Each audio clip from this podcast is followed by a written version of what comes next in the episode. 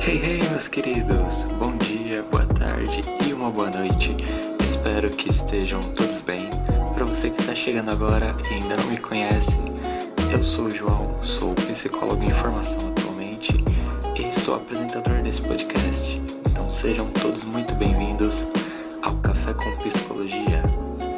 No nosso episódio 4, no nosso episódio de hoje, traremos o tema o transtorno de pânico.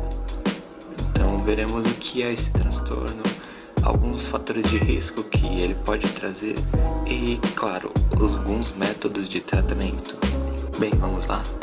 O transtorno de pânico, como é chamado, é caracterizado por inesperados e recorrentes ataques de pânico que podem partir tanto de um estado calmo quanto de um estado ansioso. E esses ataques causam intensos surtos de medo e desconforto que vêm a atingir o seu pico em questão de minutos.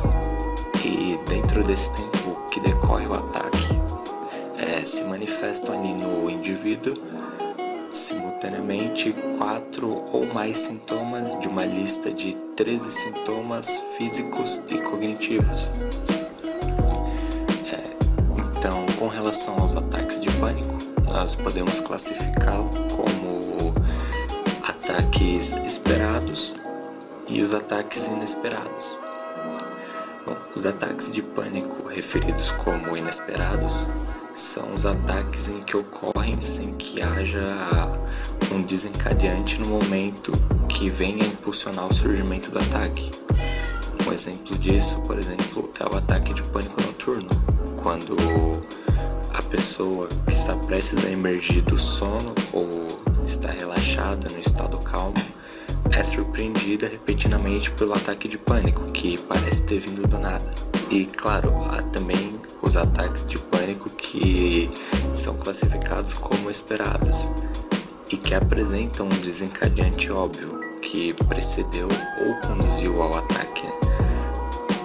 Quanto ao fato de classificar tais ataques de pânico como sendo inesperados ou esperados, isso vai depender de uma análise de fatores e de eventos com base na história que o indivíduo nos traz, né, dos momentos em que ocorreram os ataques e o modo como eles ocorreram.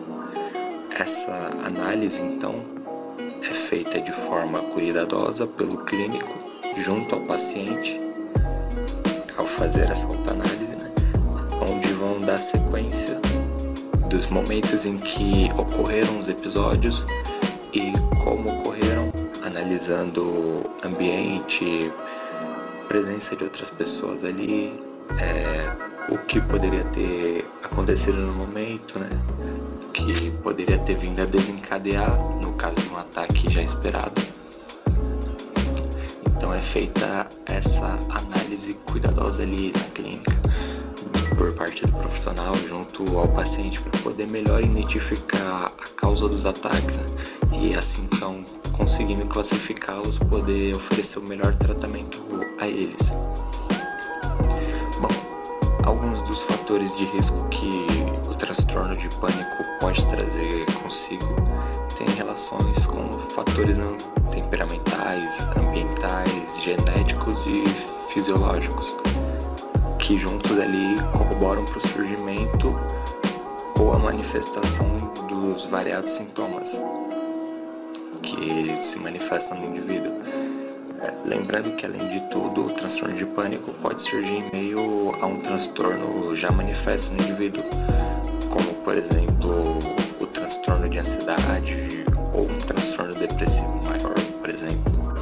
Bem, quanto aos fatores temperamentais, eles têm relação com neuroticismo, é, a sensibilidade à ansiedade e a tendência à experimentação de emoções negativas por parte daquela pessoa. E esses fatores causam preocupação por possuírem relação com crises iniciais de pânico. Quanto aos fatores ambientais, é, eles incluem histórico de abusos que estão mais presentes no transtorno de pânico do que em alguns outros transtornos de ansiedade, fumo também pode ser um catalisador que desencadeie um ataque de pânico. E quando se trata de fatores ambientais, a maioria das pessoas consegue identificar ali estressores presentes no ambiente que antecedem ao ataque. É, podendo ser, por exemplo, a morte de um ente querido, problemas com drogas, experiências ruins ou até mesmo o estresse acumulado. Já quanto aos fatores de risco genético e fisiológico, acredita-se que múltiplos genes corroborem, confirmem a vulnerabilidade que o indivíduo tem ao transtorno de pânico e, claro, também a, a possibilidade do risco aumentado de desenvolver o transtorno de pânico de filhos que possuem pais que tenham algum tipo de transtorno de ansiedade, transtorno depressivo, transtorno bipolar ou até mesmo algum distúrbio respiratório.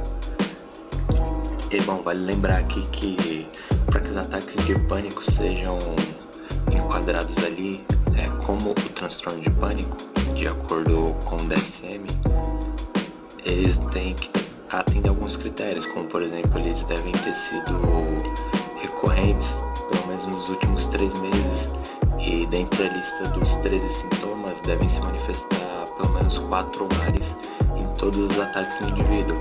E é comum que a maioria desses ataques ocorram como ataques inesperados, que surjam ali quando o indivíduo não está esperando, quando não tem um desencadeante óbvio.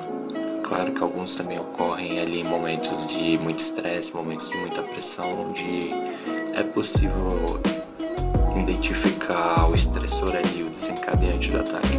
Bom, entrando aqui nos métodos de tratamento, os sintomas que são ocasionados pelo transtorno de pânico, eles não só proporcionam um grande desconforto, como também prejudicam a qualidade de vida e o desempenho social.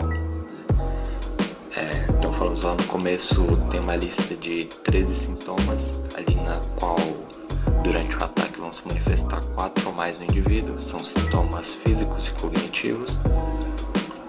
Né? Então vamos a esses sintomas agora. É, os sintomas são tremores, falta de ar, sudorese, tontura, náusea, taquicardia, vertigem, a sensação de desmaio, sensação de estar enlouquecendo, o medo constante de morrer, sensação de descontrole, anestesia, os calafrios, sensação de formigamento, as ondas de calor e a desrealização ou despersonalização. Devido a isso, na maior parte dos casos, os pacientes tendem a desenvolver uma enorme dependência parental, precisando estar sempre acompanhado de alguém, de um familiar ou de um amigo de muita confiança, para ter aquela falsa sensação de estarem, mesmo que minimamente de alguma forma, protegidos. E os indivíduos acabam prejudicando a si mesmos com questões de autonomia e individualidade, por exemplo. Então podemos pegar aí ela os transtornos de pânico eles prejudicam a qualidade de vida e desempenho psicossocial da pessoa. Então, de repente, por medo de ser julgada, aquela pessoa pode deixar de comparecer a festas, a eventos, reuniões familiares ou de amigos mesmo, com medo de que ocorra um ataque e de que ela seja julgada por isso. Então é, é um indivíduo que vai viver com medo constante ali de que o ataque venha a qualquer momento, de que ela seja julgada, de que seja abandonado pelas pessoas. E com isso, é claro, vem o afastamento por parte do indivíduo, por não querer viver esses sentimentos. Terapia cognitivo-comportamental, a TCC, ela auxilia nos casos na qual a terapia psicofarmacológica não atua adequadamente, ou então mesmo pode auxiliar ali em paralelo como um acréscimo ao tratamento com os psicofarmacológicos. É, a finalidade base da TCC vai ser o descondicionamento dos sentimentos físicos que são causados pelo transtorno de pânico. É, então ele vai usufruir de concepções de aprendizagem para reduzir esses comportamentos condicionados com transtorno de pânico. Bom, a princípio é realizada uma análise geral dos episódios dos ataques de pânico, é, como situações ou locais que sejam capazes de estimulá-los, é, a, a periodicidade as concepções disfuncionais. E no momento que os eventos acima são apresentados, a terapeuta ela explica ao paciente, né? Ela oferece ao paciente todas as informações apropriadas e necessárias segundo o seu estado clínico e a relevância do tratamento e os métodos que vão ser ali empregados, né? Bom, a TCC ela tem possibilidade de ser estabelecida em qualquer parte do tratamento e interrelacionar-se pelo tratamento com medicamentos ali, como eu citei, ela pode trabalhar em paralelo com o tratamento psicofarmacológico.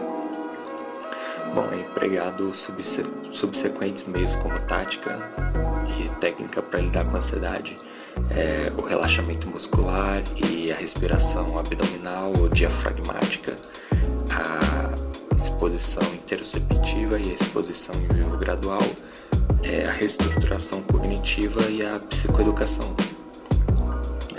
Então, podemos ver aí como o transtorno de pânico pode afetar uma pessoa, é, os seus fatores de risco, o que é o transtorno de pânico. Né? Aqui trouxe o exemplo também da TCC como um método de tratamento ao transtorno de pânico. Claro que existem mais, também citei os psicofarmacológicos, existem mais meios de tratar o transtorno de pânico. Mas normalmente a TCC costuma ser o mais usado e também um dos mais eficazes aqui. É, todas as informações aqui apresentadas sobre o transtorno de pânico foram retiradas do DSM-5. Para quem não sabe, é o Manual Estatístico de Doenças e Transtornos Mentais, né? Então, você que é estudante ou você que pelo menos quer conhecer mais, vale muito a pena ler. Tem bastante coisas, tem bastante transtornos mentais, muito detalhado, é muito rico. Terminamos aqui com a nossa habitual citação. Dessa vez uma citação de Albert Einstein, que diz assim: O homem erudito é um descobridor de fatos que já existem, mas o homem sábio é um criador de valores que não existem e que ele faz existir. Bem, então está certo, meus queridos.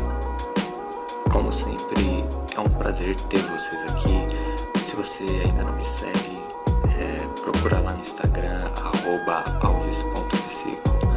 Lá eu posto conteúdos diários sobre psicologia, é, reflexões, citações estou postando um pouco também de como está sendo o meu semestre na faculdade, podem acompanhar pelos stories. E é claro, se tem algum assunto que você deseja que seja abordado aqui no podcast, você pode ir lá no Instagram e comentar nas postagens do que você quer ouvir. É, em simultâneo, quando eu lanço esse episódio aqui, eu faço uma postagem lá no Instagram com o tema do episódio, fazendo um convite. Pode ir lá e comentar o que, que você quer ver por aqui, ok? Então é um prazer estar aqui com vocês, é um prazer tê-los como meus ouvintes. Até semana que vem. Tchau, tchau.